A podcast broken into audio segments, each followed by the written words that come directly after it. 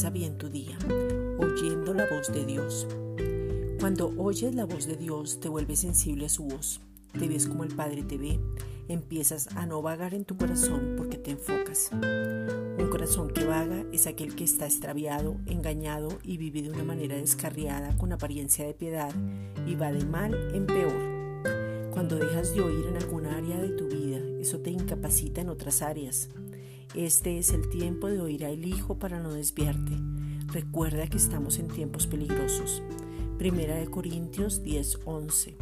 Y estas cosas les acontecieron como ejemplo y están escritas para amonestarnos a nosotros, a quienes han alcanzado los fines de los siglos. Esta es una reflexión dada por la Iglesia Gracia y Justicia.